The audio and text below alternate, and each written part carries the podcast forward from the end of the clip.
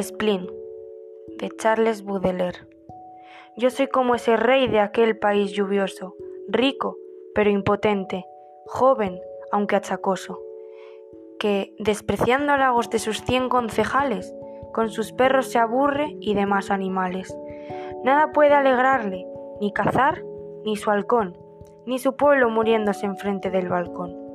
La grotesca balada del bufón favorito no distrae la frente de este enfermo maldito.